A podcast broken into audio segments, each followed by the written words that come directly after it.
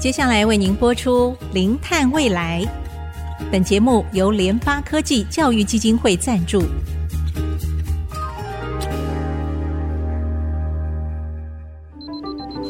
前瞻能源新方向，以科学与科技迈向近零碳排，智慧永续，与您一同开创零碳未来。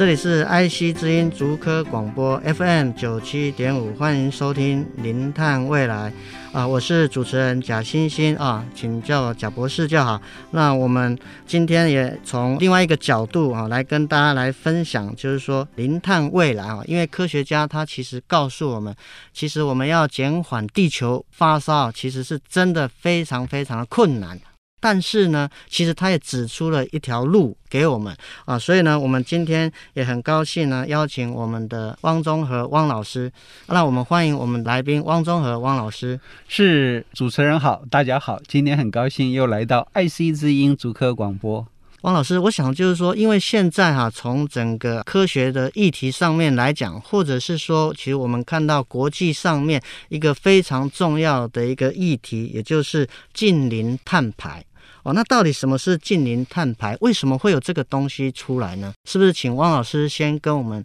听众来做分享？好的，近零碳排主要也就是气候暖化，它最重要的祸首元凶就是我们大量的使用化石能源，然后排放了过量的温室气体到我们的大气层，所以我们大气层里面温室气体的浓度就一直不断的升高，要阻止这个。地表热能继续的累积，给我们带来更多的困难跟这个伤害。那唯一的就是让我们大气层里面我们温室气体的累积要停止，然后甚至于我们将来还希望它能够下降。那要停止化石能源的燃烧使用，就必须开始节制，甚至于将来要终止。从过去国际科学社群的呼吁，就是希望大家要减少化石。能源的使用，那在去年二零二一年 COP twenty six Glasgow 这个气候协定出来了，它更呼吁我们一定要守住巴黎气候协定，希望在这个世纪末的时候，地表的升温不要超过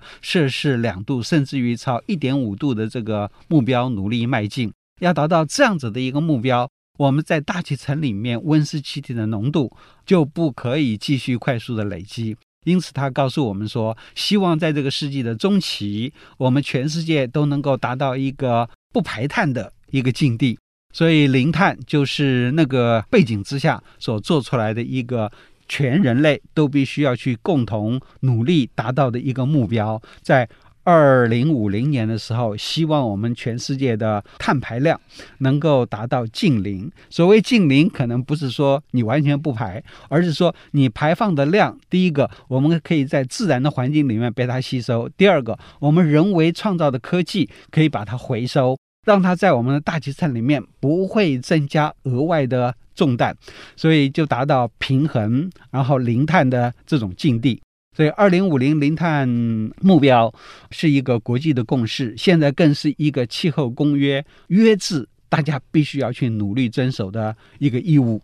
是的啊，所以就是说，近零碳排，它告诉我们，就是说，我们不是都不排，而是说我们。要减少排放量，这是第一个。第二个，然后想办法把这些碳回收或者是再利用。那当然，这个最主要的目的，其实就是我们之前一直跟各位听众分享，就是说，因为造成地球发烧的元凶哦，就是这个人为过多的温室气体排放。那我想就是说，接着想再跟老师来做讨论呢，就是说，国际能源总署啊，他们在去年有针对这个能源部门哈，他出了一个二零五零的净零。排放的一个路径哦，那当然，它这里面其实内容非常非常多哈。它提出了有的七个关键行动，大概有四百多项的里程碑，那我们才有办法去达成二零五零的净零的目标。那么是不是稍微请老师稍微帮我们这个简化一下？因为我知道这一本这个报告非常非常厚哦。那我们听众啊，可能在上班的途中啊，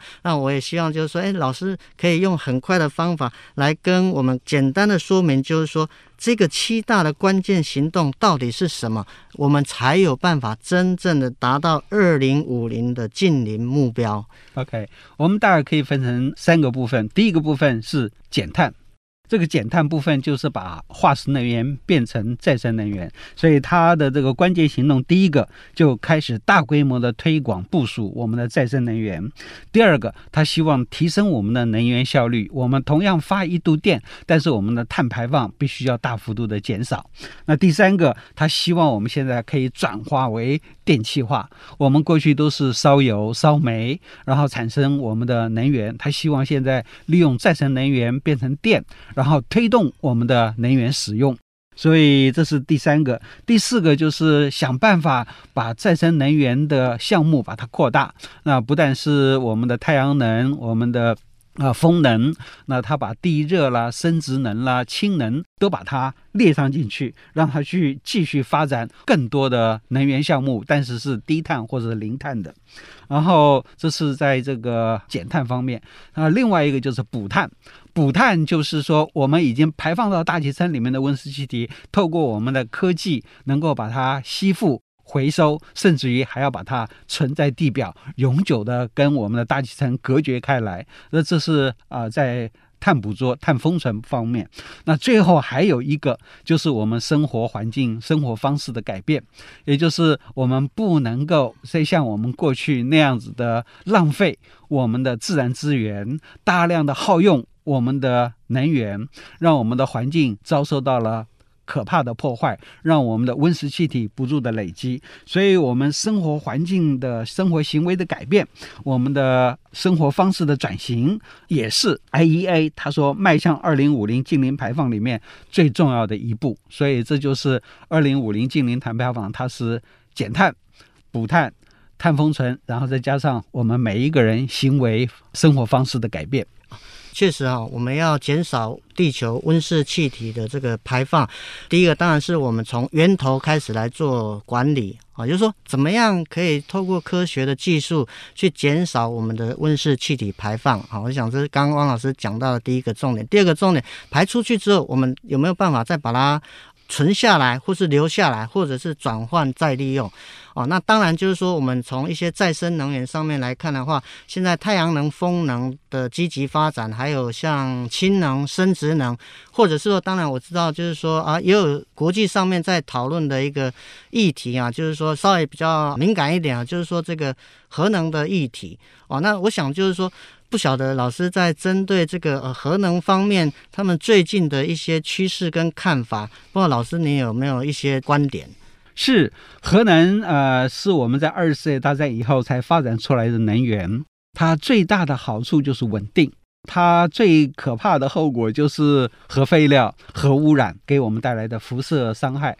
现在核能除了是核分裂所带来的这个呃能源以外，现在还有一个核融合，也就是它不会有我们现在所看到这种大规模的核的这种放射性的。辐射污染，所以这也是一个未来可能会有突破的一个方向。只是核融合目前面临的挑战还很高，它还需要一段时间才能够看说它会不会扮演一个重要性的角色。那不管怎么样，那核能在我们的生活环境里面，从二十世纪到现在已经有七十年了。这七十年的时间，它给我们提供的便利，给我们带来能源的使用，也扮演了一个很重要的角色。所以，我们如果说是没有发展核能的地方啊，就是以核分裂的这种技术来说，我们当然是说，如果你要呃防止核辐射、放射性的污染，那你就不要去发展。但是如果说你能够很好的管理，那做非常严谨的控制，那它其实还是一个很有效的一个能源提供的一个来源。所以我们的建议是说，没有的就不要去发展了。但是如果已经有的，你就好好的把它用到最高的限度，但是也要把它的安全性做最大的维护。是啊，确实啊，就是说一个东西，我想是一体的两面哈。我们台有一句话说“物极厚不能厚”，哦，就是它有一个利弊的一个得失。其实呢，就端看我们人类用怎样的智慧来做相当的一个管理哦。那当然，我想就是说啊。我们要拯救这个地球的大作战，到底需不需要付出一些代价？那这个代价，根据最近的一些评估，我们全球到底要投入多少的金额，才有办法来让整个能源做转型，能够让这个化石的这个能源来做退场？哎，我们在推展我们的近邻未来，推展我们的气候变迁来说的话，按照现在我们了解，我们每一年大概要花费至少九点兆美元的资金来推动我们的绿色科技。以这个二零二零年我们全球的 GDP 来说是八十五兆美元，所以我们大概是需要一成。我们全球的 GDP 来发展我们所有未来的绿色企业、绿色的科技，才能够帮助我们去摆脱我们对于气候暖化所带来的冲击，做好能源的转型，做好绿色低碳这种未来。抢救地球大作战哦，真的是需要付出昂贵的代价啊！那我们节目呢，先进行到这边，我们休息一下哈，稍后再回到我们零碳未来的现场。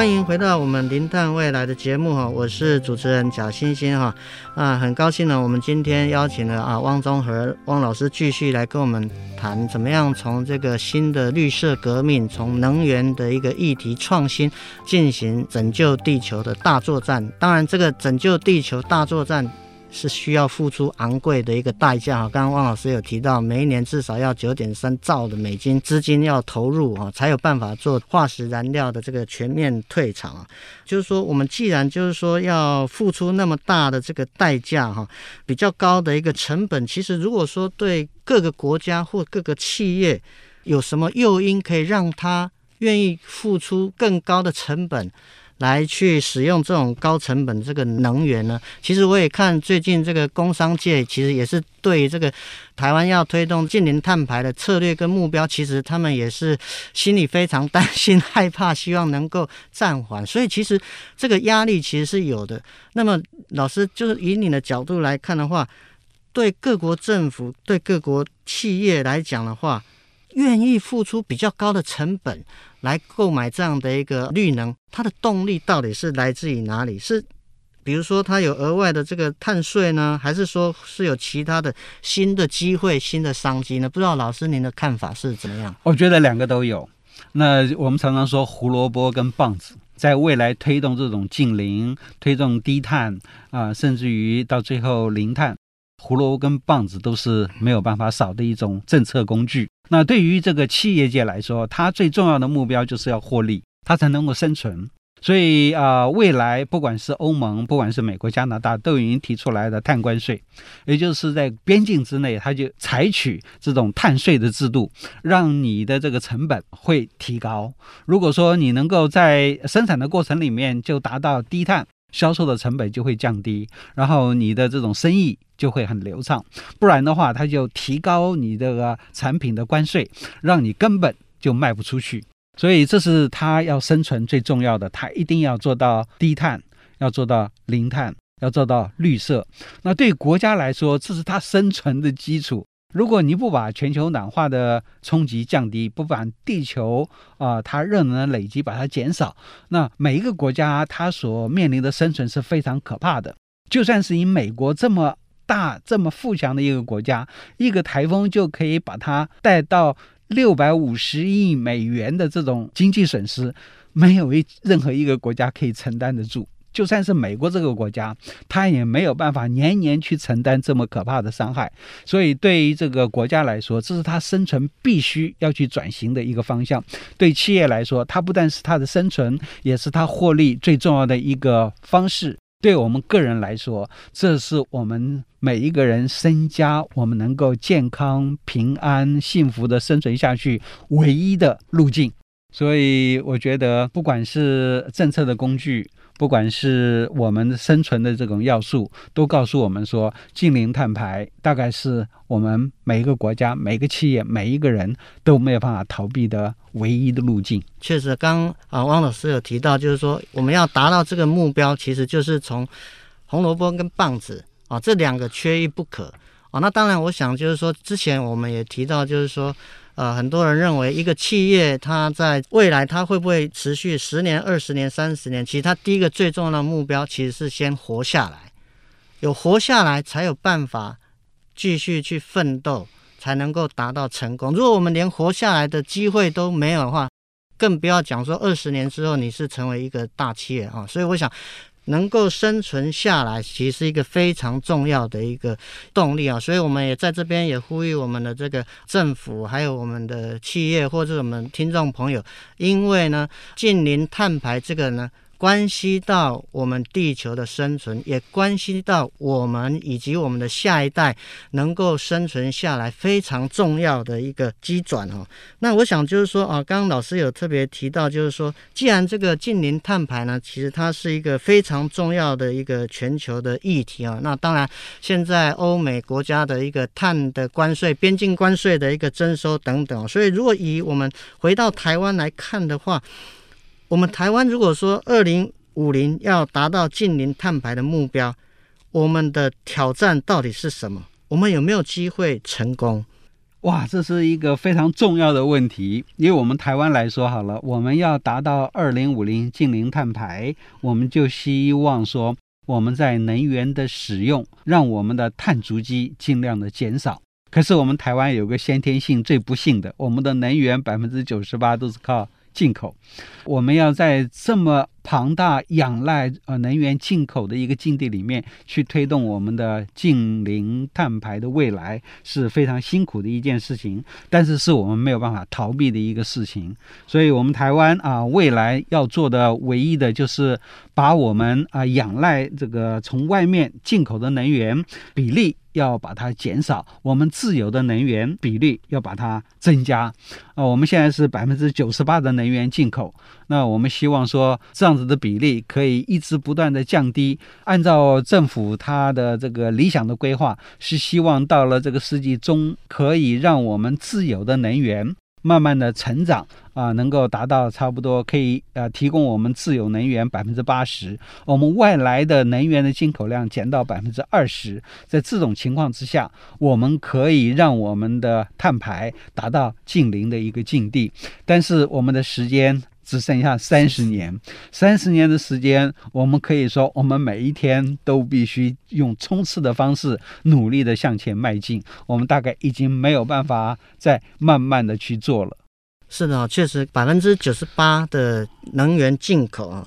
要降到百分之二十。所以，这个最大的一个关键点就是说，我们怎么样可以提高台湾自主的这个能源的生产。哦，那当然，所以我们从各国现在在发展这种绿能啊，之前我们也稍微提到，就是说风能、太阳能等等发展啊，是势在必行啊。我想老师过去你也琢磨过，就是说，其实对台湾来讲，我们是不是还有其他的一些比较稳定的，可以作为这种稳定机载的这种绿能的这个来源？比如说像这个潮汐发电啊，或者说地热这方面，不知道老师您的看法是怎么样？是，我是觉得台湾来说，我们的筹码实际上不多，我们的能源大部分是仰赖进口，但是我们又必须要达到净零碳排的这个目标，所以提升自有能源的比率是我们没有办法逃避的。以目前台湾来说，我们现在呃努力的发展太阳能，我们去发展风力发电。按照我们政府的规划，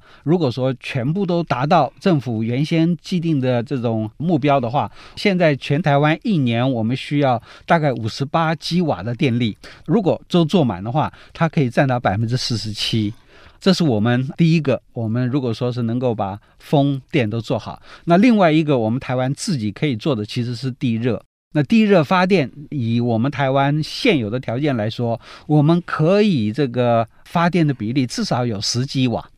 啊，这种十几瓦如果真的都能达到的话，它所扮演的这种机载的能力是非常可观的。那台湾不但是地热能，我们可以大力的发展周围的海洋能，不管是潮汐，不管是这温差发电。都是可以继续发展的。只是这一部分我们起步已经太晚，现在还需要努力的加油。现在全世界正在更努力发展的是氢能。氢能这一部分也是我们台湾必须要去努力发展的。从这个再生能源的这种大量的提升，再加上储能系统的不断的进步，让我们太阳跟风能它所发的电还可以把它存起来，提升我们的能源效率。这是我们台湾未来一定要去做的。所以，我们台湾重担很多，我们的压力很大，但是我们还是有方法，我们还是可以努力去做到在。这个世纪中期达到我们的近邻未来。是的，确实哦，我们台湾的责任其实非常非常的大，我们的困难其实或许比别人更大，但是我相信，其实以我们台湾人的韧性，以我们台湾人的这个创新哦，我们不只是在风能、绿能各方面的一个发展，像在氢能、地热能跟储能设备等等啊，还有我们竹科，其实我们有一群这个具有创立、发想力的很多的这个工程师哦，也希望大家可以一起来努力进行拯救地。球大作战哦！当然，我们今天节目讨论哈就进行到这边了。谢谢我们今天的啊来宾哈汪中和汪老师。各位听众朋友，如果对我们节目哈有兴趣的话，也请随时哈上 Apple Podcast 上面搜寻我们的零碳未来哈，因为我们的节目也已经都上线了哈。那另外来讲的话，如果你们也对我们的节目呢有一些觉得很不错啊，可以跟大家来分享，请大家呢来按赞，帮我们的节。节目来做推广，并且留下您宝贵的意见哈，来让我们这个节目《零碳未来》能够越来越好。最后，我们也祝福大家今天一切顺利平安。本节目由联发科技教育基金会赞助播出。联发科技教育基金会邀您一起响应净零碳排，以知识驱动更好的未来。